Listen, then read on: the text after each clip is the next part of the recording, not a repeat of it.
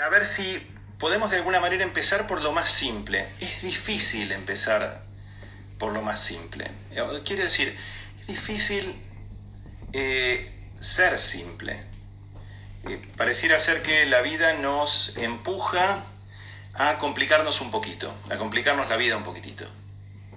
Y, y realmente lo que considero es que cuanto más interesantes las personas con las que me crucé en la vida, más sencillo es lo que me dijeron. Eh, no necesariamente es fácil, son dos cosas muy distintas. Una cosa es algo fácil y otra cosa es algo sencillo. Y a veces sencillo es muy difícil y sencillo incluso es muy complejo. Eh, de modo que lo primero que quisiera hacer es hablar de la palabra que me parece que es una palabra clave en la comunicación, que es la palabra mensaje. Entonces lo que hice para poder hablar de mensaje con ustedes es que mandé una cosa bastante obvia y bastante simple, pero a veces el obvio es un buen amigo. Y les recomiendo en general empezar obvios. El comienzo desde la obviedad es un buen amigo. Después nos hacemos los locos, pero empecemos obvios a ver qué pasa. Y lo primero que hice es tratar de revisar la misma palabra, y acá la tengo, que es la palabra mensaje. O, en inglés, ¿sí? como se dice acá, pues estamos en Londres en este momento, yo estoy en Londres en este momento, eh, message. ¿Y qué quiere decir mensaje o qué quiere decir message? Y lo que les recomiendo que hagan, que parece eh, una, una tontería que se los estoy diciendo, pero que hoy vale oro, es tengan diccionario. Pero no uno, tengan varios diccionarios. Los diccionarios son libros de opinión. Parece mentira, pero los diccionarios eh, son escritos por personas. Y esas personas tienen una... Ah, acá me están diciendo que la imagen estaba al revés. Claro, bueno, no sé mucho de, esto, pero es mensaje, ¿te entienden la palabra mensaje, verdad? O message. Eh, y lo que les voy a, a contar tiene que ver con una, eh, de alguna manera, con un recorrido que yo hice de la palabra mensaje, a partir de la palabra mensaje, eh, en diferentes diccionarios que tengo acá. ¿sí? Esos son algunos de mis diccionarios. Este es un diccionario etimológico, este es otro diccionario que es muy amigo de Alonso, de hace bastante. Este es otro diccionario que me gusta y que me cae bien. Y después está el pequeño Espasa, el Espasa que es más que nada es una enciclopedia chica, en donde lo que uno puede llegar a encontrar es qué significa eh, o qué significa para alguien o para algunos. Una palabra que a lo mejor uno dice todo el tiempo, resulta hasta incluso obvia, aunque no es necesariamente tan obvia cuando uno la revisa. Entonces vamos a ver qué quiere decir eh, mensaje. Y de alguna manera, y acá tengo una hoja, pero la, hoja evidentemente va a salir despejada, a menos que yo haga esto. Y ahí me dicen si ustedes pueden ver las hojas que yo escribí. Una de estas hojas, ¿sale bien o sale espejado acá? Díganme.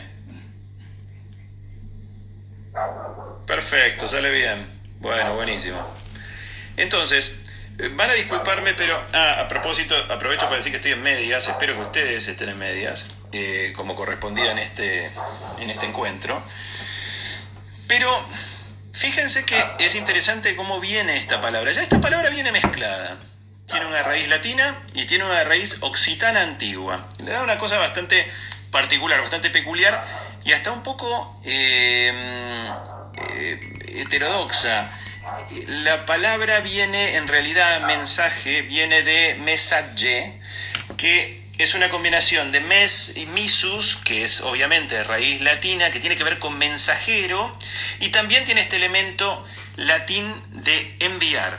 O sea, tiene que ver con una cosa que en eh, gramática llamamos participio, que es cuando convertimos un verbo en una cosa, ¿sí? Es un envío, o sea, mensaje es un envío. Y ahora me pongo la cámara de vuelta. Claro, pero uno lo que quería en realidad era entender el mensaje. Ah, me están cargando porque tengo un agujero en la media. Y bueno, Matías, ¿qué querés que te diga? Vamos a seguir, no me quiero distraer. Eh, porque acá lo que estamos viendo es que estamos hablando de una acción de enviar o de la resultante de enviar. O sea, parece bastante poco romántico, pero si miramos lo que nos dice el diccionario, y voy a buscar el significado acá, ah, vamos a ver qué nos dice el diccionario de sinónimos y también qué nos dice el diccionario en sí. Dice mensaje, acá va, mensaje, y se los voy a poner en cámara, acá. Fíjense. Ahí lo tengo marcadito. Mensaje. Recado. Parte. Mandado. Aviso. Me parece bastante curioso que haya aparecido de golpe la palabra recado. Es rarísimo. La palabra recado yo la, la recordaba de veraneos en Necochea, en donde gente antigua hace bastantes años indicaba que alguien iba a ir a hacer un recado a algún lado o le iban a traer algo o iba a ir al almacén, necesitas algún recado. Y voy a cortar los comentarios, sí, porque son relativamente insoportables. Esperen un segundo. Ah, qué placer, ¿verdad? Bien. Eh, Ahí estamos, perfecto. Estamos sin comments. Eh, y acá aparece este término o esta palabra que es la palabra, ya que la tengo, recado. ¿Sí?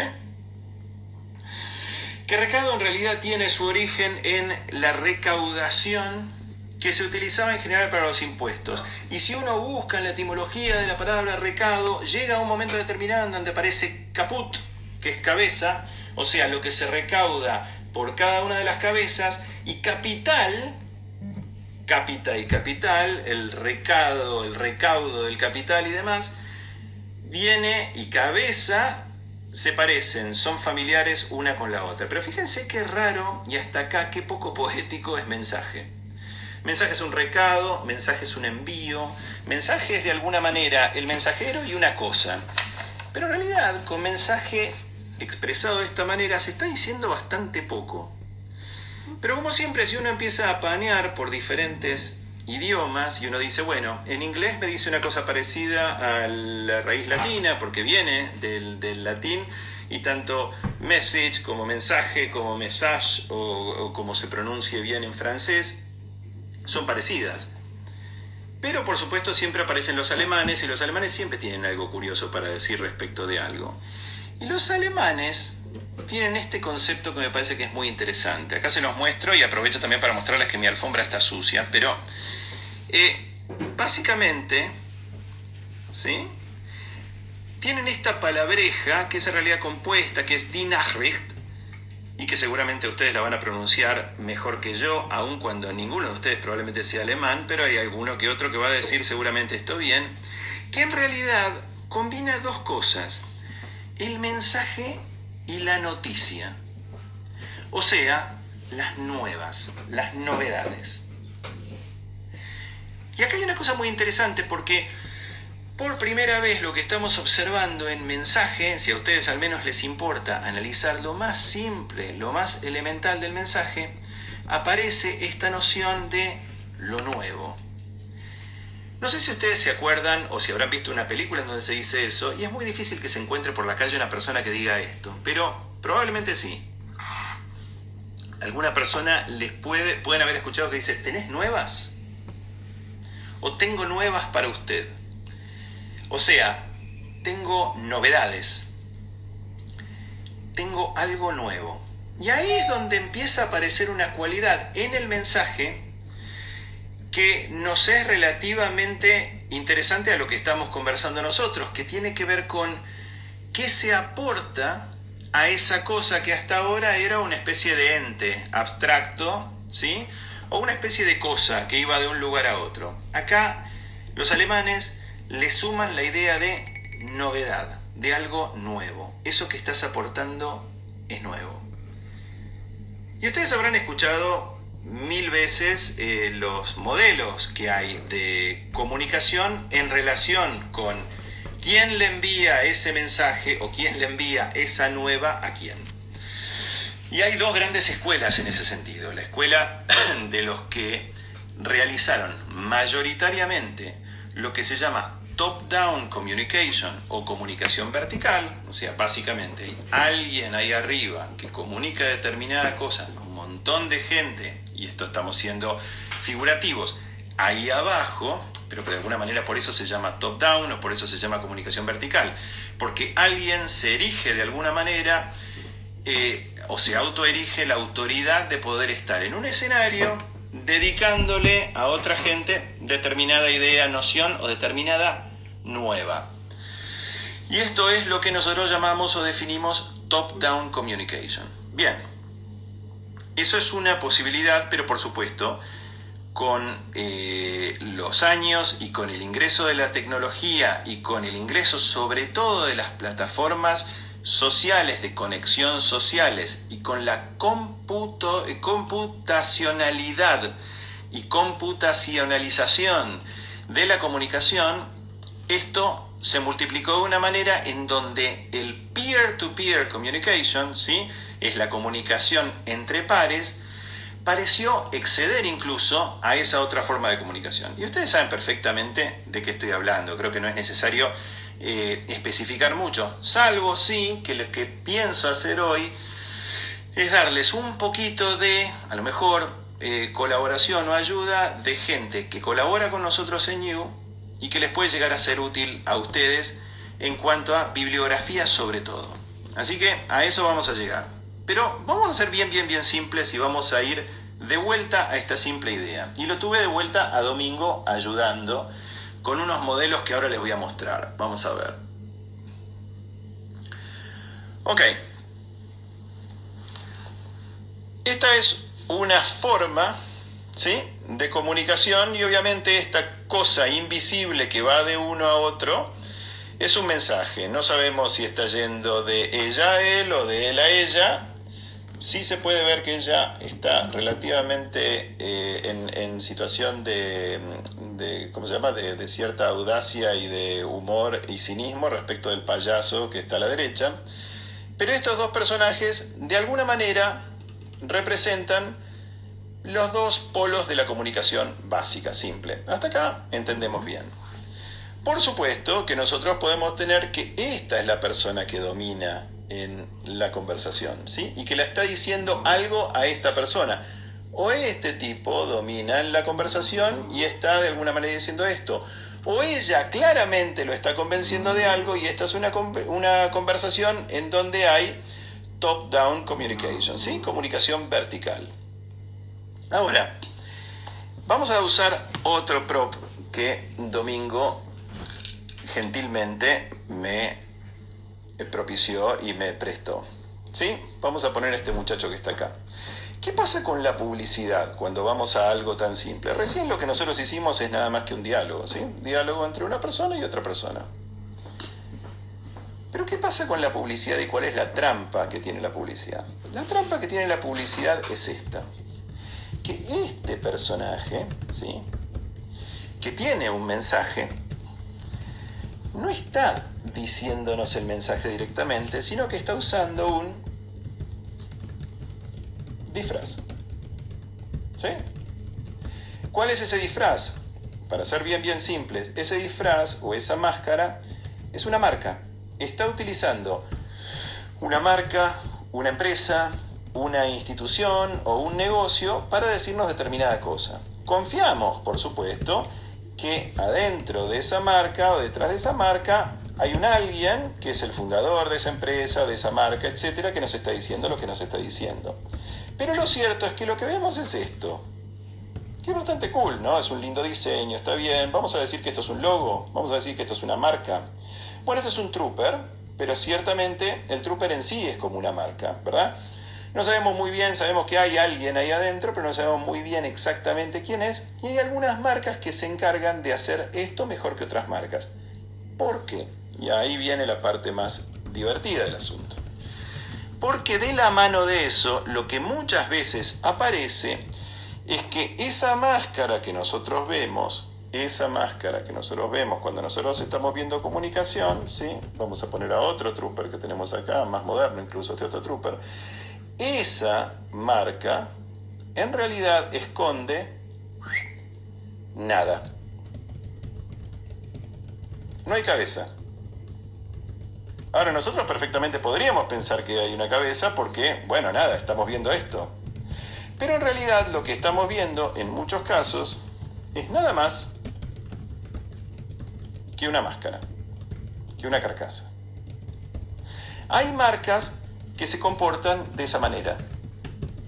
Hay empresas que se comportan en cierto modo de esa manera. O sea, entendiendo que la máscara o que la carcasa o que la cáscara es de alguna manera suficiente para contar lo que tenemos que contar. Total, la gente no se va a dar cuenta. Y es acá donde yo tengo el principal argumento de desacuerdo con una gran porción de la gente de negocios, que es que lo más importante que uno tiene que tener detrás de cualquier cosa que hace es humanidad, es una persona, es un punto de vista, es una opinión, es una noción de algo. ¿sí? Y es muy difícil hacerlo bien y es muy muy fácil perder el punto de referencia. Con esto, ¿qué quiero decir? Que todas las marcas del mundo tienen que tener un punto de vista y una personalidad. No. Creo que sería enloquecedor que todas las marcas tuvieran un punto de vista, una idea de, de qué lado estás, una idea política, una noción. No, no, hay lavandinas, hay, hay sándwiches de miga, hay empanadas, hay trapo de piso. No quiero escuchar el punto de vista que tienes sobre la vida, la muerte y demás, un trapo de piso o una empresa de sándwiches de miga. En todo caso, lo que quiero es que hagan bien el trapo de piso, quiero que le pongan Roquefort en serio al sándwich de miga y en todo caso que se concentren en eso. Pero hay empresas que son un poco más que eso. Y esas empresas que son un poco más que eso, y que tienen gente detrás y que tienen fundadores, cuando tienen el valor de decir algo que realmente piensan, en lo que verdaderamente creen, ahí es donde nos aparece una cosa muy muy linda que es la posibilidad de tener, y ahora vamos a ver un comentario de alguien que quiero y respeto mucho al respecto, vamos a tener una invitación a un cierto diálogo. Y acá es donde las cosas empiezan a cambiar y se empiezan a poner muy interesantes. Una invitación a cierto diálogo. Ahora, Acá suena todo muy lindo y uno está diciendo una invitación a un diálogo y suena como que es fácil. no es tan fácil. Uno puede, tener una, puede hacer una invitación a un diálogo y el otro que está del otro lado puede no tener ninguna gana de tener un diálogo con uno. Hago un turrón y yo te invito a tener un diálogo. Hagamos un diálogo sobre las fiestas, las navidades y las pascuas. Y yo no sé si tengo toda la gana del mundo de tener una charla sobre las pascuas, las navidades y las fiestas, con eh, la gente de Turrón Torgelón. Eh, que a todo esto no es un turrón, sino que Torgelón, si no me equivoco, era una marca de jamón. Pero no importa, vamos a decir que hay un turrón que se llama Torgelón. Y la realidad es que tenemos que ser muy, muy claros y muy eh, inteligentes en entender una cosa que es muy importante, es cuál es el lugar que ocupamos en la vida real como para tener alguna autoridad o alguna credencial para empezar ese diálogo con alguien. Y ahí es donde nosotros tenemos que ser extraordinariamente honestos con nosotros mismos. Plantearnos cuál es nuestro lugar en el mundo, qué es auténticamente lo que estamos haciendo. Pero les puedo decir un truco que me parece interesante. Una de las cosas que más me maravilla de este grupo con el que estoy hablando, 1900 eh, personas en este momento, parezco Fantino cuando dice que el rating eh, va dando datos del rating, pero la verdad que estoy maravillado, es eh, que hay varios kiosqueros en el grupo de personas con las que estoy hablando en este momento. Hay eh, kiosqueros, gente que atiende kioscos. Y me llamó la atención porque dije, qué bárbaro que haya gente que tiene negocios minoristas y me interesó especialmente porque hay gente que tiene contacto constante con lo que está pasando en la calle, que brinda un servicio muy muy importante y que y, e incluso hay, por suerte, esta charla va a durar 24 horas.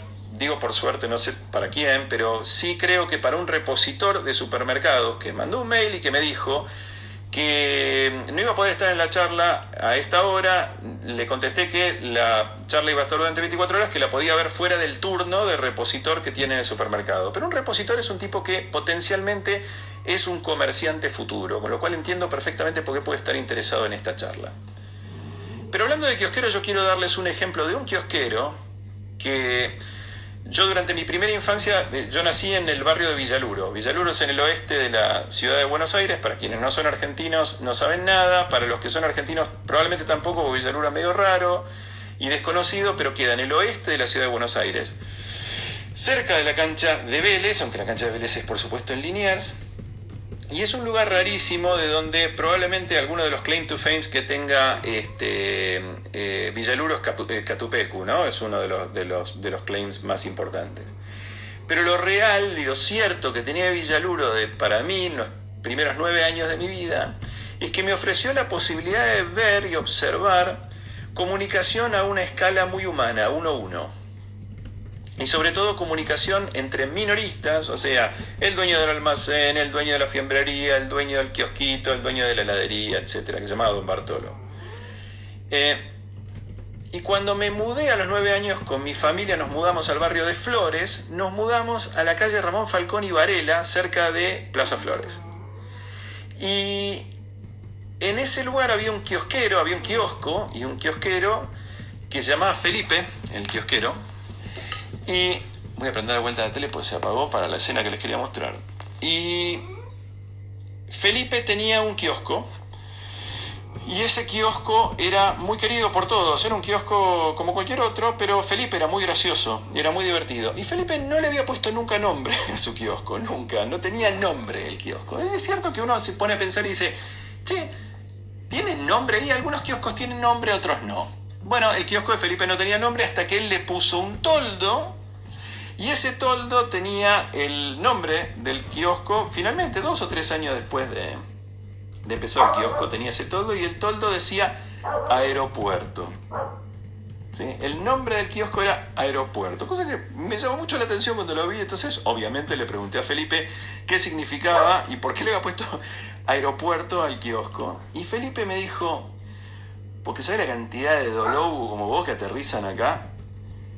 Y, y me pareció maravilloso por dos cosas, porque el diálogo que había instalado Felipe con todos los vecinos era un diálogo que estaba dado a partir del insulto. Felipe nos insultaba prácticamente siempre que íbamos, no nos quería vender, le dábamos fiaca, nos bardeaba por diferentes razones, nos trataba relativamente con desprecio en general, tenía lo que tenía, pero tenía una relación basada en una palabra que es clave acá, que es el candor. ¿Qué quiere decir candor? Hay, gente que está en esta, en esta charla y que está siguiendo esta charla que, está, que vive en Ámsterdam. Así que van a saber bastante eh, de qué estoy hablando y eh, yo viví en Ámsterdam, con lo cual puedo saber que candor no es necesariamente lo que los holandeses hacen con la sinceridad. Los eh, holandeses son sinceros y son brutos en su sinceridad. Y creen en general que son graciosos, pero su aspecto germánico se les cruza en el medio y se la ponen. Tratando de ser graciosos, terminan siendo un poco bestias. Y eso me resultó siempre una impresión bastante fuerte de mi experiencia con los holandeses. Su sinceridad y su honestidad estaba más relacionada con la brutalidad que con lo que nosotros podríamos entender como candor, que es una manera amable, agradable, interesante, picante, de ser sinceros, de tener un diálogo sincero. Aeropuerto es uno de los mejores ejemplos que yo tengo de la relación que hay entre una persona que pretende hacer negocios con otras personas a partir de una relación, no que pretende una relación a partir del negocio, sino que pretende negocios a partir de una relación. Esto es al revés, pero esto es clave. Dar vuelta a la ecuación es absolutamente clave y eso es lo que la mayoría de los negocios, grandes, medianos, chicos, ínfimos, no entienden. Lo que no entienden es que los negocios no vienen antes que la relación, sino que la relación viene antes con los negocios. Ahora, ¿hay negocios que vienen antes que la relación o al menos empiezan antes que la relación? Sí, pero continúan únicamente cuando la relación vale la pena. Vamos a poner un ejemplo. Los supermercados chinos. Los supermercados chinos son lugares que no empiezan desde la relación, empiezan desde el negocio. Me conviene ir al supermercado chino no entiendo lo que me dice, no entiende lo que le digo, no sé si le caigo simpático, no sé si me cae simpático, pero lo cierto es que los vinos están más baratos, voy a ir al chino a comprar un buen vino a un mejor precio. Ahora, poco a poco y con el correr de la relación, uno puede darse cuenta a través de gestos, de pequeñas demostraciones, de pequeñas alegrías que uno tiene cuando pasa por el lugar y de la comprensión de esa otra cultura si esa persona está o no está interesada en nosotros, y en los casos en donde ese interés se da, y ese relacionamiento se da, es cuando empiezan a ocurrir cosas que garantizan que yo voy a ir a ese chino incluso cuando no tengo que comprar ese vino. Porque voy a ir, porque ya me acostumbré, porque ya hice la marca, la marca del recorrido de ir a ese lugar. Eso establece un nivel de influencia. Y ese nivel de influencia es un nivel de influencia que yo también voy a ejercer a mis costados, voy a ejercer a los lados. Les quiero explicar algo y les quiero mostrar algo, porque me parece que es importante que conozcan algunos de estos libros. Les recomiendo este libro, este libro lamentablemente está en inglés todavía, que se llama Social Physics. Social Physics es un libro de mi socio, fundador de New, en, él está basado en, Boston, en el MIT Media Lab, y lo que básicamente eh, elabora es una teoría respecto de cómo poder comprender el comportamiento humano colectivo a través de datos y cómo esos datos pueden llegar a establecer incluso no solo patterns de comportamiento, o sea, modelos de comportamiento, sino además adelantarme algunos modelos de comportamiento. Ahora, ¿qué es lo que pasa? Y Alex lo dice muy muy clarito. Una de las bases para poder entender a través de la famosa analytics o análisis de datos que todo el mundo se está llenando la boca, es comprender una cosa bastante eh, especial. Que hasta hoy Semantics Analytics, que es de lo que nosotros estamos hablando cuando se trata de comunicación, o sea, análisis de datos semánticos a partir de la palabra, el contenido de la palabra y el contexto, es muy, muy difícil de hacer bien porque está en sus albores absolutos y en sus comienzos, está en pañales. Sirve mucho más hoy en día para el papelón que para plantearnos alguna cosa por ahora seria. Pero nos da comienzos de información interesante. Pero ya dijimos una cosa que tiene que ver con semantics, analytics y contexto. Y cuando recién hablábamos de mensaje y de qué significa, el mensaje tiene dos cosas que empiezan con C-O-N-T, cont, que son importantes de entender. Tiene un contenido y tiene un contexto. Voy a decirles algo. Les voy a pedir que por unos segundos hagamos silencio. Y hagamos silencio en honor y en homenaje a todos los médicos que están dando, enfermeras, empleados de hospitales, gente de servicios públicos que se están arriesgando la vida por sostener la realidad en la que estamos viviendo a pesar de los enormes eh, peligros que están corriendo.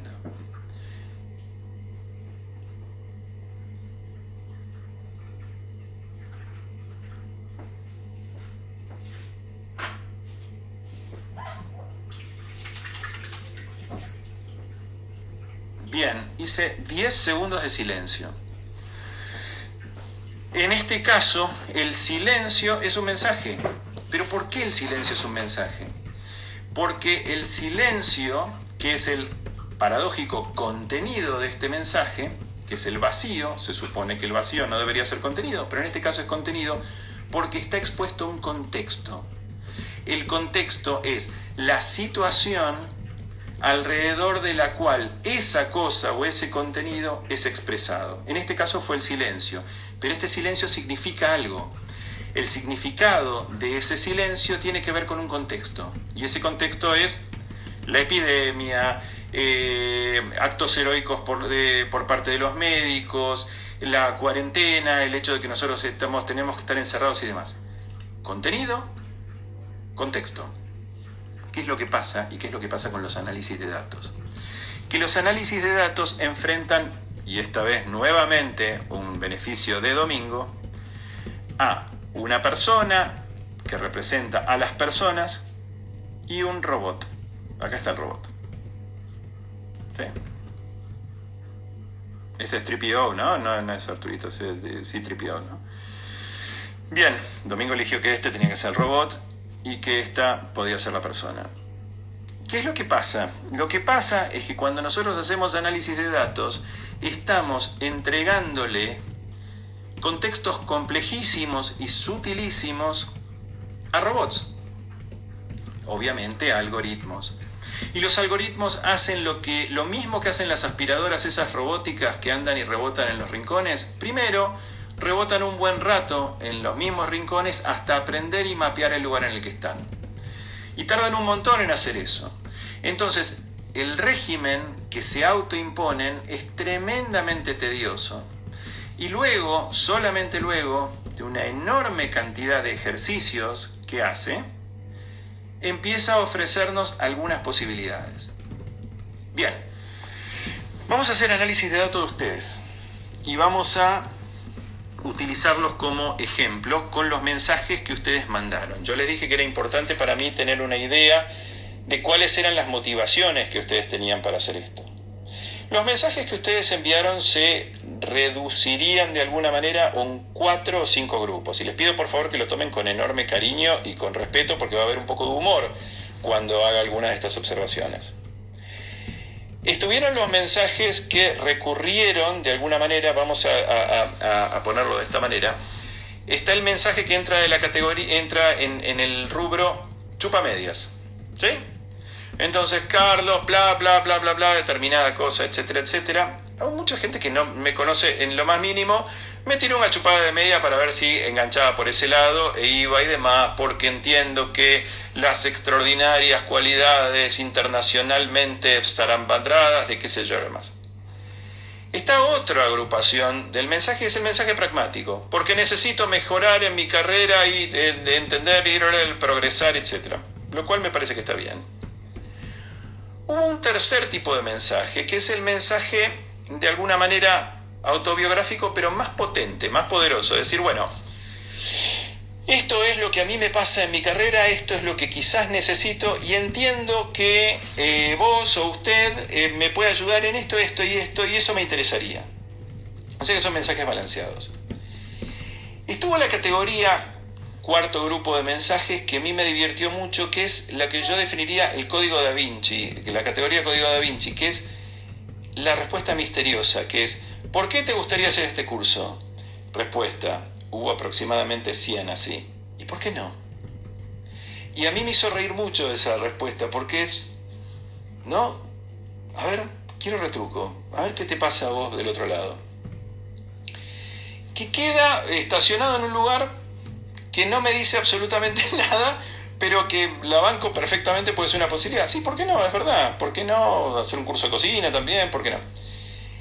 Hubo un quinto grupo, que es el que más me fascina, pero lamentablemente eran muy pocos, que preguntaban cosas absurdas, como ya les dije, que era una persona que quería aprender idiomas, otra persona que preguntaba, pero ¿de qué es este curso? Que me pareció que, que era genial y demás.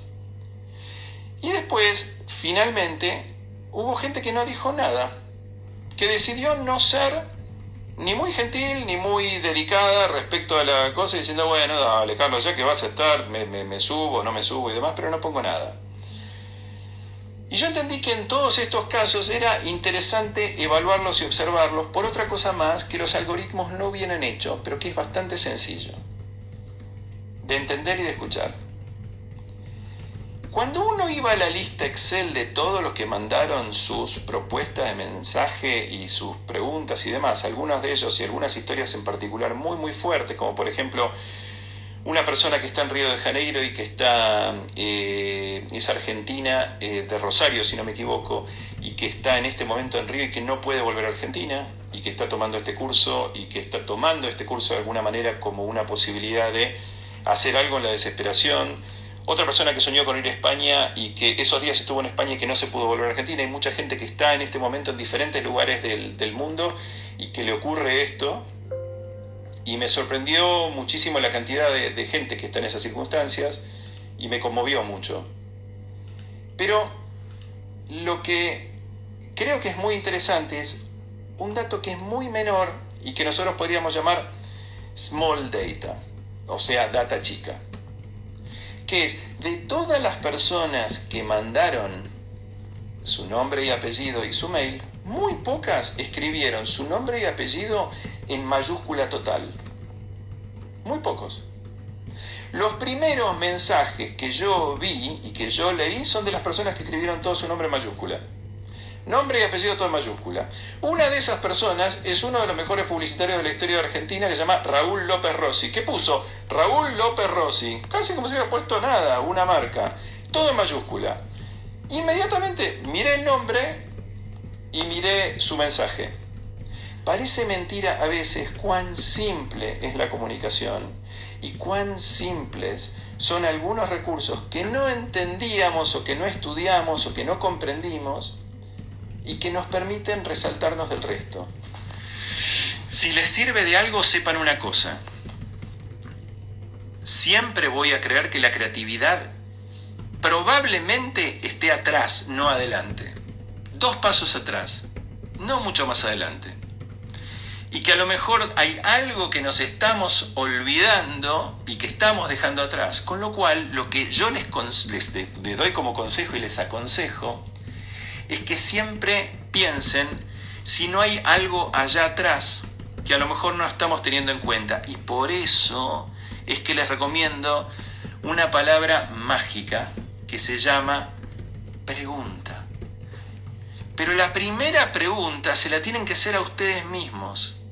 Y esa es la clave y esa es la gran diferencia que hay entre el casco vacío, ¿sí? No tengo nada acá adentro, y el casco, vamos a ver a dónde dejé a este muchacho, del trooper, ¿sí? Con alguien acá. Bien. La diferencia parece menor, la diferencia es sustancial. El que se pregunta el que empieza preguntándose se acepta como alguien en la ecuación de comunicación y de enviar un mensaje. Se entiende dentro de esta combinación y se respeta a sí mismo al punto que hace que yo también respete, la respete o lo respete, porque siente alguien y no necesariamente tengo que estar de acuerdo con lo que dice, que eso es clave no importa si estoy de acuerdo o en desacuerdo, importa que hay alguien ahí. Ese es el primer acuerdo que tenemos que tener. ¿Hay alguien ahí o no hay alguien ahí? Si hay alguien ahí, a lo mejor estoy en desacuerdo, a lo mejor me cae para el traste, pero hay alguien ahí. Y esa es la primera pregunta. Y alguien decía, si no me equivoco, Ortega Gasset decía que la diferencia entre una persona normal, me estoy sirviendo mate mientras hablo, ¿eh? esta es una jugada espectacular de mi parte.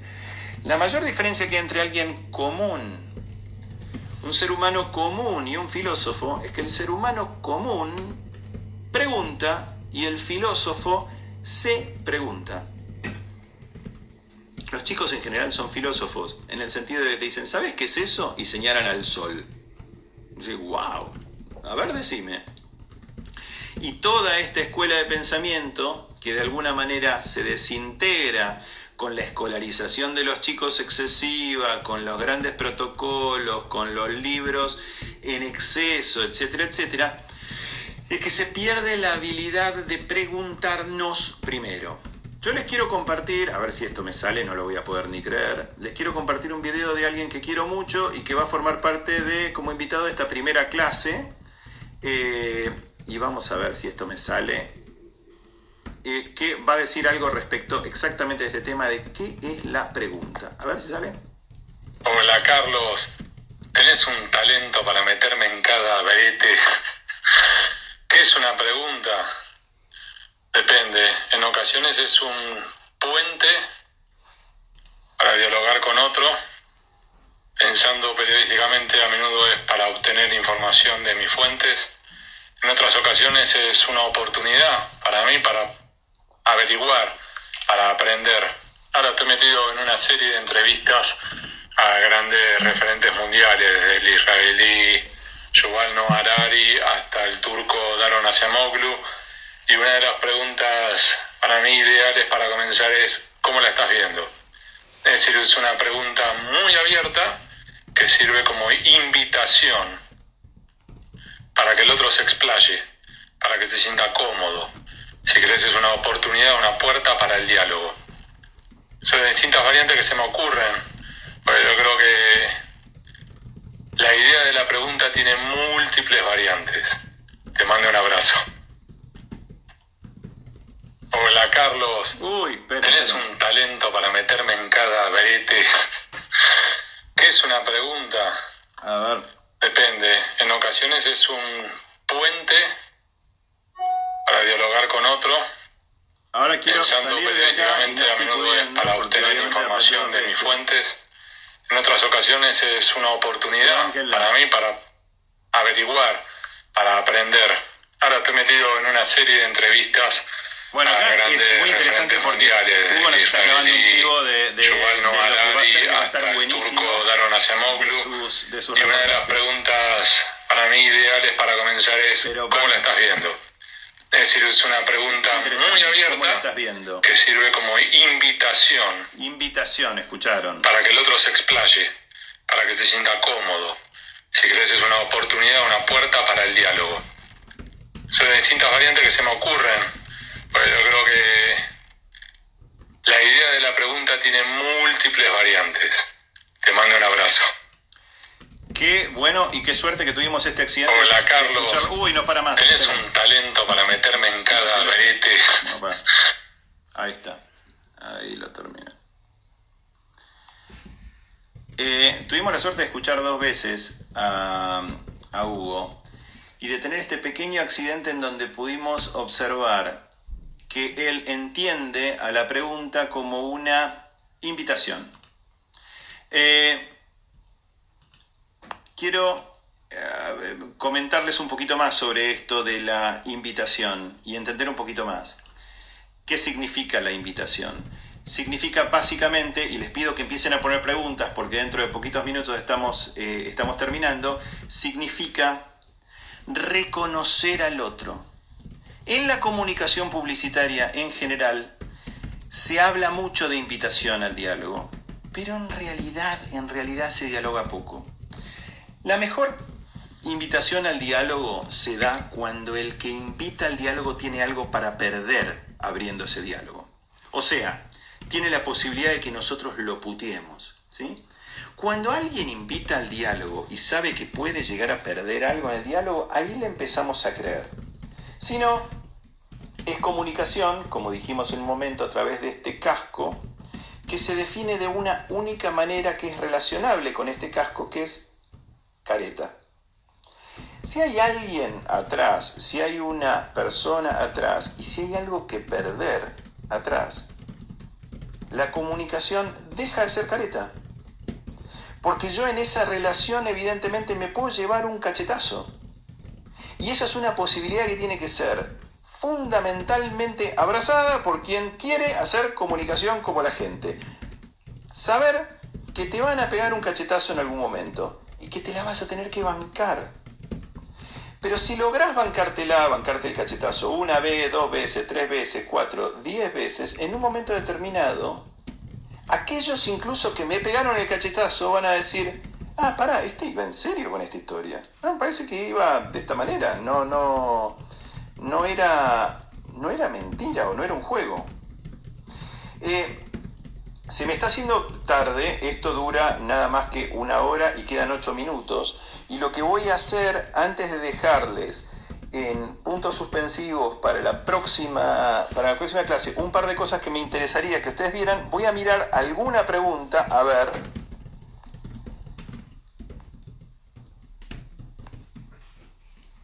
Acá vamos, vamos a, acá veo una que dice...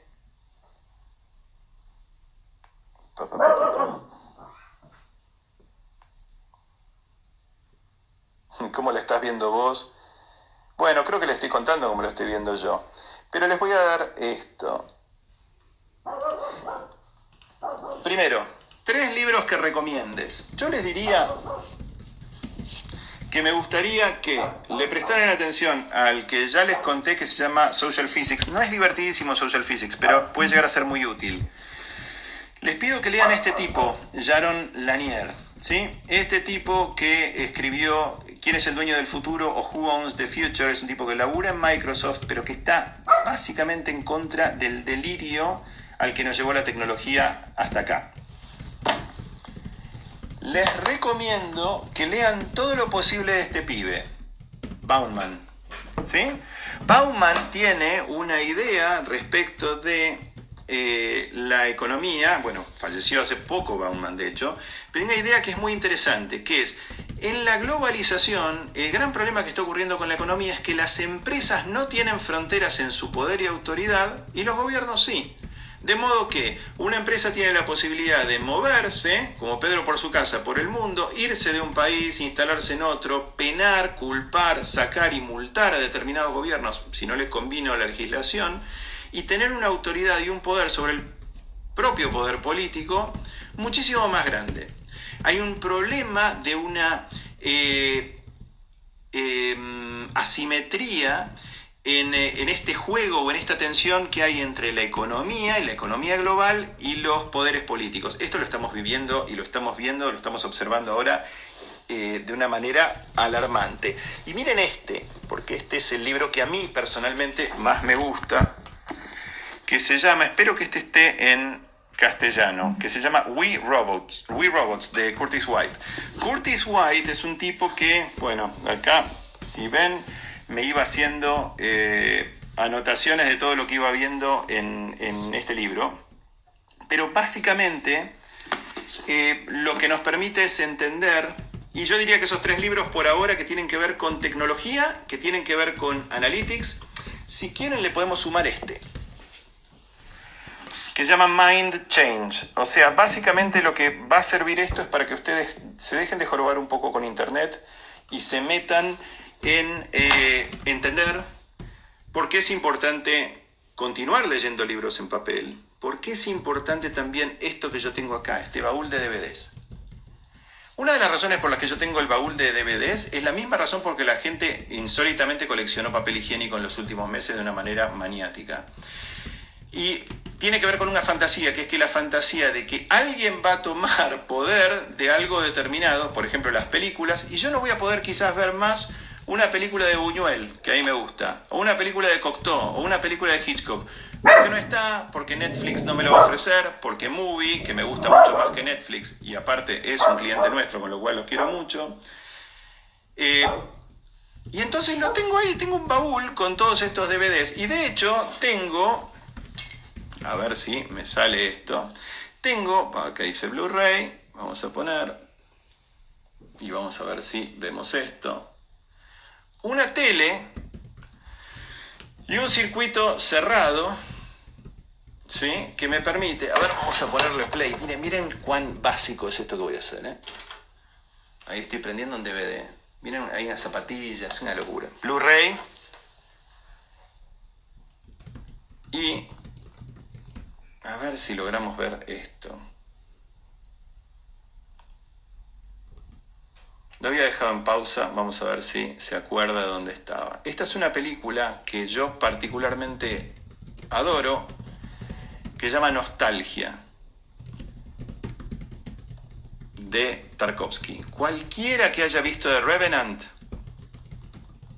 la película de eh, Iñárritu con Leo DiCaprio, se va a acordar viendo nostalgia de montañas de escenas de esta película.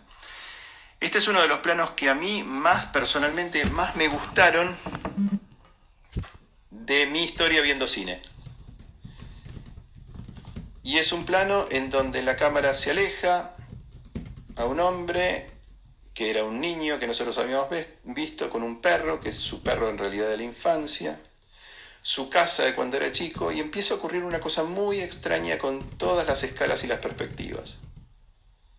Y lo que empieza a ocurrir, si ustedes se fijan bien, es que esa casa es muy chica para la escala general de este plano. Y esta catedral inmensa, destrozada, acuérdense de la película de Revenant y se van a dar cuenta que hay una escena en esta película que está absolutamente choreada de esta película de Tarkovsky y de este planazo fenomenal de Tarkovsky. La cámara se sigue alejando y alejando y alejando. Y lo que está haciendo es reducir, mientras cae la nieve ahora, toda una vida de una persona desde su infancia hasta sus últimos días en un solo plano extraordinariamente poético. El mensaje en realidad es qué tiene eso que nosotros le estamos dando al otro. ¿Cuánta pregunta tiene de nosotros a nosotros mismos? ¿Cuánta invitación tiene hacia el otro? ¿Y cuánta posibilidad de despertarnos una palabrita que existe en español y que es absolutamente hermosa, que es ilusión? Lo que estamos haciendo tiene ilusión, lo que estamos haciendo despierta ilusión, lo que estamos haciendo tiene generosidad. Luego vemos si tiene sentido, luego vemos un montón de otras cosas. Pero lo más importante de todo es, ¿lo que estamos haciendo es gratuito? Y ese es el punto que tienen estas charlas. Estas charlas no solo son gratuitas porque no salen guita, son gratuitas porque no son necesarias en el fondo para nada. Y sin embargo, creo yo que una vez que uno se expone a ellas y de alguna manera mete la cabeza en la guillotina de ellas, dice, por ahí, tan boludo no era el asunto. Y los dejo con el final de esta película en donde Tarkovsky se lo dedica a la memoria de su madre y se lo dedicó a todas las madres también esto, este momento. Bueno, Gracias por bancársela. La verdad que lo sufrí mucho menos de lo que creía. Lo sufrieron en todo caso ustedes este, muchísimo. Voy a ver las preguntas y si tienen ganas de sufrir, la semana que viene nos vemos a la misma hora. Les mando un abrazo grande.